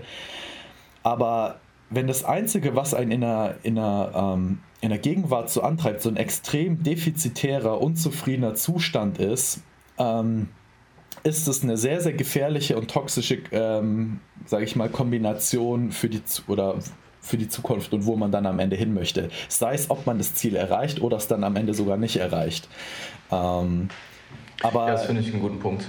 Das ist ja. halt, das ist eben genau der Punkt so. Ähm, A, man redet nie über die Leute, die es dann vielleicht am Ende auch dann nicht schaffen und nicht erreichen, sondern man hat dann eben diesen, diesen Bias, dass halt nur die Leute präsentiert werden, die das dann auch genauso geschafft haben. Ja. Mhm. Aber das Interessante ist, selbst wenn du die Leute siehst oder dich mal mit den Leuten unterhältst, oftmals geht es denen dann trotzdem nicht gut, weißt du? Also, die haben dann so lange mit Unzufriedenheit, sag ich mal, das, und Ängsten sich antreiben lassen, dass sie sogar an den Punkt gekommen sind, wo sie vielleicht sogar alles haben, was sie sich gewünscht haben, plus noch mehr. Aber dann, sage ich mal, die Perspektive auf die Gegenwart so gestört ist, dass ähm, sie es trotzdem nicht genießen können. Und dann ist so der Punkt, wo ich mich am Ende frage, ja, was ist dann der Erfolg denn wert? Was ist dann der Erfolg für dich wert? Weißt du, also ähm, ich glaube, das, das ist was, wo sich zum Beispiel die wenigsten Leute irgendwo ge äh, keine Gedanken drüber machen, weil da ist dann eher immer so der Punkt, okay, wenn ich das und das habe, dann ist meine Unzufriedenheit weg und dann geht es mir so und so. Und das ist einfach ein Trugschluss, der nicht, also das ist einfach ein Trugschluss und das stimmt einfach nicht, weil wenn du dann so lange dich in so einem defizitären Zustand da nach oben hingekämpft hast, ist es in den allerseltensten Fällen so, dass es dir auch dann auf einmal prima geht, ja, und gut geht. Und du sagst, oh, jetzt bin ich zufrieden, jetzt habe ich alles erreicht, jetzt bin ich glücklich. Ganz im Gegenteil, ja. Ähm, es ist oft so, dass dann ähm, ein Ideal entsteht, das du irgendwie auch immer höher setzt. Also beispielsweise so der Punkt ist, okay, jetzt habe ich das, könnte ich nicht noch das machen oder könnte ich nicht noch das machen? Und irgendwann mal kommst du halt an so einen Punkt, wo die Ideale so hoch gesteckt werden, dass du halt auch daran zerbrechen kannst, ja. Also wo du zwar dauerhaft defizitär bist und dich davon immer antreiben lässt und antreiben lässt und antreiben lässt, naja, aber irgendwann mal ist halt auch ähm, Ende Gelände, ja. Also du, es geht halt nicht immer höher, ja. Ähm, und ähm, deswegen wundert mich das zum Beispiel auch nicht, dass du super viele erfolgreiche Sportler hast, die nach der Beendigung ihrer Karriere, obwohl sie vielleicht auch alles erreicht haben, was sie erreichen wollten, ähm, in extreme mentale gesundheitliche Probleme am Ende haben. Ja? Ähm, ich meine, guck dir zum Beispiel den Phelps an, ja, der ja auch äh, heftig mit Depressionen zu kämpfen hatte. Und was hat der? 23 Goldmedaillen, 24 Goldmedaillen bei der Olympiade? Ja.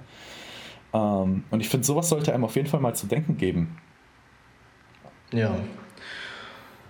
Ich glaube, es ist irgendwo auch dieser Punkt, dass man mit seinem jetzigen Ich dass man nicht unbedingt zufrieden ist, aber dass man mit sich selbst im Reinen ist, dass man, dass man den Punkt irgendwo auch genießt, auch wertschätzen kann, wie weit man gekommen ist.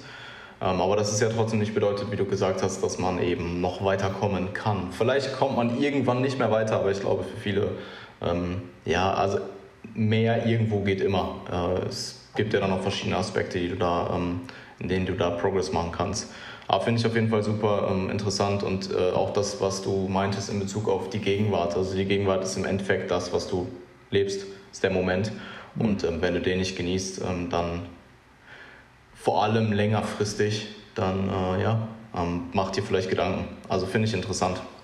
Weil auch das, was du meintest, ähm, in Bezug auf den, weil ich habe es hier auch als Notiz äh, oder als Stichpunkt ähm, stehen mit dem, genießt den Prozess. Es klingt halt immer so nach diesem Klischee und man hört es überall und wer macht es aber wirklich. Und ich finde aber die Leute, die es machen, den merkt man dann auch an. Ähm, das ja, merkt man denen einfach an. Ähm, dass, dass die halt zum einen, dass sie das auch, dass sie das viel, viel mehr erfüllt auch. Also ich habe das auch in meiner eigenen Prep gemerkt. Klar hast du Punkte, da machst du Dinge, die sind unglaublich hart und die sind unglaublich dunkel meinetwegen auch und du willst sie nicht machen. Und irgendwo hast du aber trotzdem Spaß dabei. Und ich finde, das halt beizubehalten und das nicht zu verlieren. Und wenn man es verliert, halt zu überlegen, warum hat man es verloren, ist super wichtig. Ja, ähm, das ist zum Beispiel auch der Punkt, wo du gerade auch noch angesprochen hattest mit dem, mit dem Ich ähm, und da auch vielleicht nochmal um eine Brücke zu schlagen auf das ähm, vorhin ist so, ähm, was ist denn dein Ich? Und ich glaube, das ist so ein bisschen was, wo sich viele Leute auch keine Gedanken gemacht haben, weil sie da auch ein sehr statisches Bild davon haben, gerade von dem Athleten-Ich oder dem Athletendasein. Ja. Ähm, aber was zum Beispiel ein extrem wichtiger Punkt am Ende ist, um auch halt ähm, herauszufinden, wie, ähm, wie man mit solchen Sachen umgeht, was wir gerade gesprochen haben. Ja, also was, was ist dein Ich? Was will denn dein Ich? Und was ist beispielsweise dein, sage ich mal, dein Ego und was ist dein wahres Selbst? Ja. Ähm, ja. weil es wird immer so vom Ich gesprochen in einer Art und Weise, ähm, wo beispielsweise auch nicht differenziert wird, was am Ende vielleicht auch irgendwelche Sachen sind, die du ja durch, ähm, durch das Athletendasein so ein bisschen in dich indoktriniert hast, vielleicht auch durch andere Menschen oder was auch von dir erwartet wird. Aber was ist zum Beispiel wirklich dein, dein wirkliches Selbst? Was willst denn du wirklich als Person oder als Mensch? Und ähm, dessen sind sich, glaube ich, sehr wenig Menschen bewusst. Ich habe genau das hier als Notiz auch stehen. Also das hätte ich auf jeden Fall in der nächsten Folge ähm, auch angesprochen, hättest du es nicht gemacht. Nee, sehr, sehr cool. Ähm, also ich glaube, da haben wir einige ähm, Überschnitte gefunden, was unsere Denkweise in Bezug auf positive und negative Aspekte angeht. Um nochmal kurz auf die Social-Media-Geschichte zurückzukommen. Ich glaube, äh, extrem viele Leute haben damit Schwierigkeiten und das Problem bei, so bei sozialen Medien ist natürlich auch, dass du in dieser, zum einen bist du in dieser Bubble drin und zum anderen wer ist denn wirklich super, also wer ist denn wirklich zu 100% ehrlich auf seinen sozialen, sozialen Medien und zeigt auch eben das, was nicht gut läuft, wenn es mal nicht gut läuft. Also das siehst du eigentlich bei sehr, sehr wenig Athleten ähm, oder meinetwegen auch Coaches. Und das kann einem natürlich auch, wenn man wenig soziale Interaktion hat, auch irgendwo so ein bisschen diesen Eindruck vermitteln, dass bei allen anderen Leuten es halt immer perfekt läuft. Und wenn man dann selber mal eine schwere Phase durchmacht, dass man sich dann versteckt und sich vielleicht nicht austauscht und nicht gut reflektiert und das Ganze dann halt einfach nochmal dazu führt, dass man sich umso schlechter fühlt oder mehr mentale Schwierigkeiten hat. Mhm. Also ich glaube, irgendwo hat, wenn du Bodybuilding für eine bestimmte Zeit machst, meinetwegen mal fünf Jahre oder mehr, irgendwo an irgendeinem Punkt haben die meisten irgendeinen Knacks oder eine mentale Schwierigkeit. Und ähm, mhm. manche Leute haben das vor der Prep, viele Leute haben das in der Prep, aber super viele Leute haben es halt auch eben nach der Prep. Ähm, mhm. Zähle ich mich jetzt zu, da zähle ich ähm, Marvin zu, der den Podcast, mit dem habe ich einen Podcast gemacht letzte Woche. Ähm, der ist eben seit dem Ende seiner Prep auch bei mir Klient. Und ähm, ja, also ich, das hörst du eigentlich andauernd von, von Athleten, dass, dass nach der Prep halt irgendwie eine Zeit durchgemacht wurde, die einfach, wo der Mensch einfach vorübergehend nicht glücklich war. Und ich meine, ja. wenn, wenn man sich das jetzt zum Beispiel auch mal anguckt, ähm, mit dem, was zum Beispiel auch im Bodybuilding so ein bisschen abverlangt wird oder auch was für Charaktereigenschaften es anzieht, ist es halt, glaube ich, so, dass das auch oft Dinge sind, die zumindest, also wie du auch vorhin zum Beispiel gesagt hast, wo von dir erwartet wird, ja, du musst, keine Ahnung, mental tough sein, ja.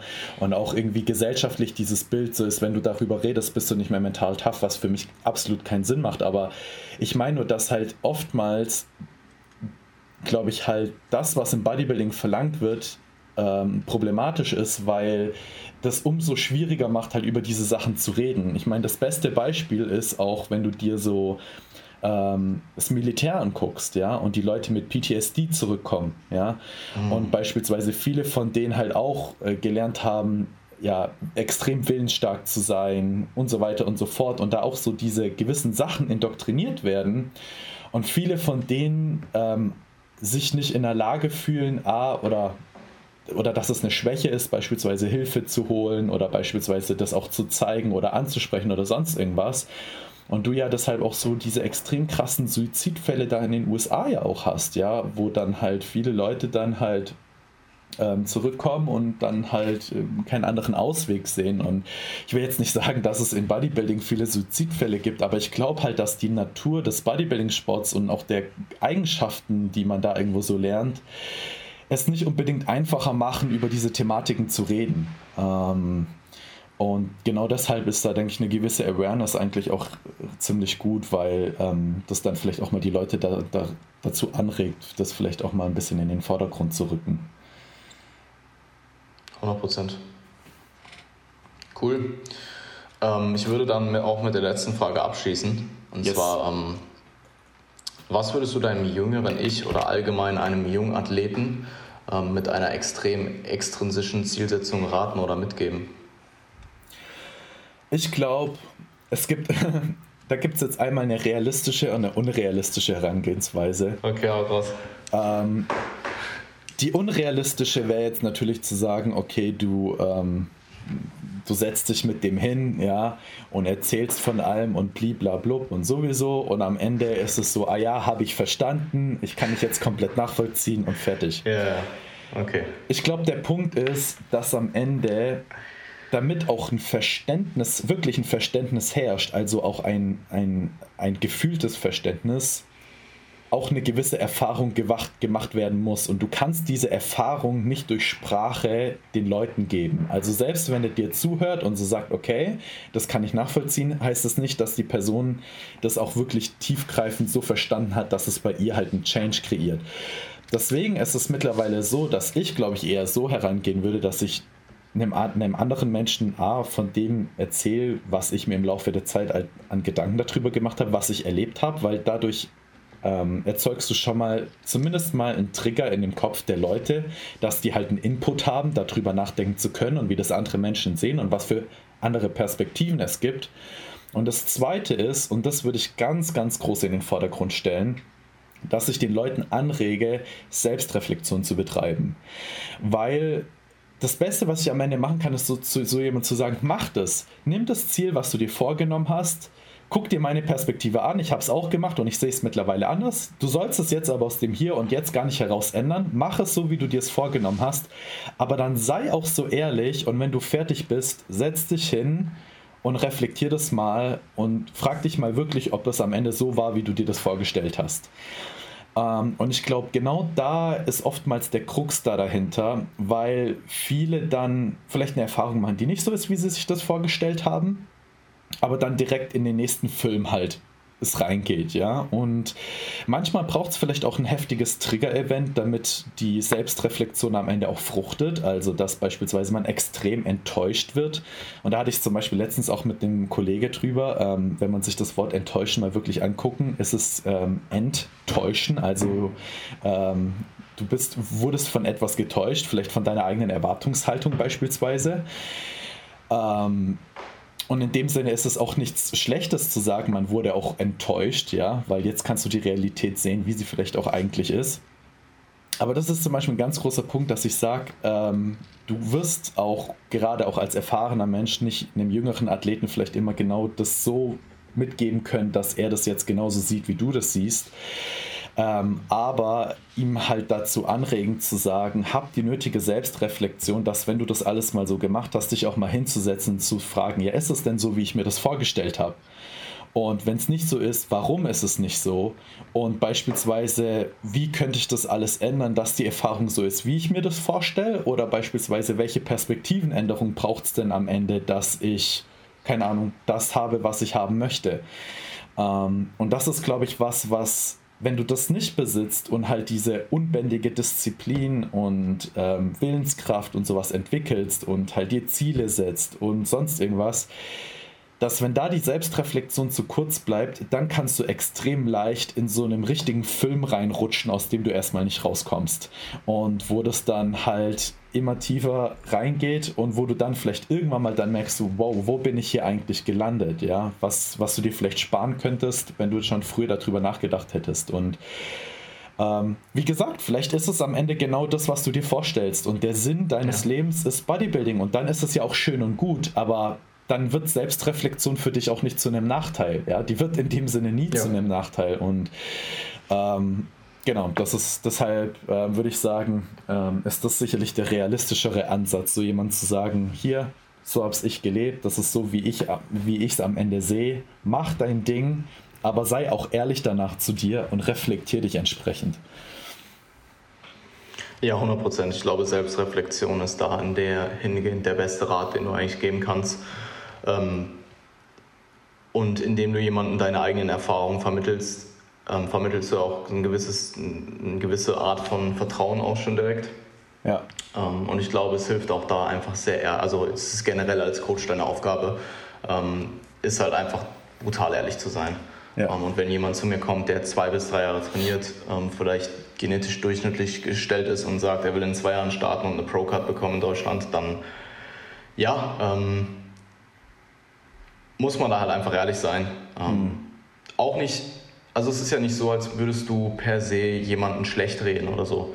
Nee. Ähm, du musst halt einfach deine, deine Ansichtsweise erklären und ähm, ihm dann vielleicht aber auch was mitgeben, was ihm hilft, vielleicht wie Reflexion in jungen Jahren oder ähm, wirklich auch dieses, so Klischee das auch klingt und man hört es wirklich überall und ich mir hängt es auch schon wirklich aus den, aus, aus den Ohren raus. Es ist nun mal wirklich so, wenn sich jemand auf den Prozess konzentriert, dass man in der Regel ein besseres Outcome hat, was so einfach die Zufriedenheit währenddessen angeht. Mhm. Also ich sehe das auch in Contest Preps, dass die Leute, die das eben machen, in der Regel einfach positiver während der Prep sind und auch positiver im Nachhinein sind, ähm, darüber reden und vielleicht auch schon im Vorhinein. Mhm. Ähm, und eben auch die Balance zwischen Bodybuilding und restlichen Leben zu finden, die aber auch einfach höchst individuell ist. Also wie du gesagt hast, gibt sicherlich Leute, die fahren eben dann den äh, Jay Cutler Lifestyle und ähm, für die ist das auch vollkommen cool. Und ähm, dann gibt es vielleicht auch andere Leute, die äh, ja vielleicht noch andere Outlets haben, irgendwas anderes machen ähm, und vielleicht eine gewisse Prozentzahl nur in Bodybuilding investieren, aber damit halt trotzdem sehr gute Resultate haben können und ähm, vor allem eben auch glücklicher sind. Denn ich glaube, ich weiß nicht, ob du es warst oder Arne, der es in dem Podcast gesagt hat, aber es kommt eben nicht nur auf das physische Endresultat an. Klar, das physische Endresultat ist wichtig, und aus einem gewissen Grund ist es sicherlich auch ein großer Grund, warum viele Leute den Sport machen. Aber es geht eben auch dabei, es geht eben auch darum, wie hast du dich währenddessen gefühlt und wie fühlst du dich mhm. am Ende. Und ähm, ja, cool, perfekt. Mega. Ähm, cool, Seba. Ich würde dich noch fragen, was äh, wären denn Leseempfehlungen deinerseits? Oh. jetzt, müsste ich, jetzt müsste ich natürlich fast ähm, eine, eine Antwort geben, die auch so ein bisschen mal äh, außerhalb des normalen äh, Bubbles von Fitness und Bodybuilding ist. Ähm, ich würde, glaube ich, tatsächlich echt sagen, ähm, das Kind in dir muss Heimat finden weil ich glaube, dass das ein Buch ist, das einem helfen würde oder vielen Leuten helfen würde, wirklich so ein bisschen ihr wahres Selbst vielleicht zu finden und damit auch helfen würde, vielleicht ihre Perspektive auf den Sport ein bisschen äh, besser auszurichten. Und ähm, einfach nur vielleicht die Wahrnehmung über die ganzen Sachen, die da, die da drin halt stehen, äh, sicherlich nicht negativ sein kann, sondern nur positiv. Sehr cool, Mann. Also werde ich auf jeden Fall abchecken. Ich hätte es auch gefeiert, hättest du jetzt einfach ganz trocken gesagt, äh, Schönfelds Hypertrophie-Textbuch, zweite Auflage oder so. Aber ja, ähm, darum ist es ja heute nicht gegangen. Ja. Habe mich auf jeden Fall gefreut. Ähm, sehr, sehr ausgiebige Diskussionen hier geführt. Ähm, und ja, gerne wieder. Danke, dass ich ah, da genau. sein durfte. Plug, plug natürlich bitte dein Instagram hier. Ähm, den, den, Big Plug am Ende. Den, den Big Plug. Ähm, Für die Reichweiten-Gains. Genau, äh, mein Instagram ist dominate äh, underscore science underscore passion. Ähm, genau, relativ simpel. Das ist auch die beste. Methode, mich zu erreichen. Alles klar. Hey dir, äh, danke auf jeden Fall für deine Zeit. Ich habe zu danken. Ähm, habe mich gefreut, Mann. Ich mich auch. Alles klar, wir sehen uns. Mach's gut.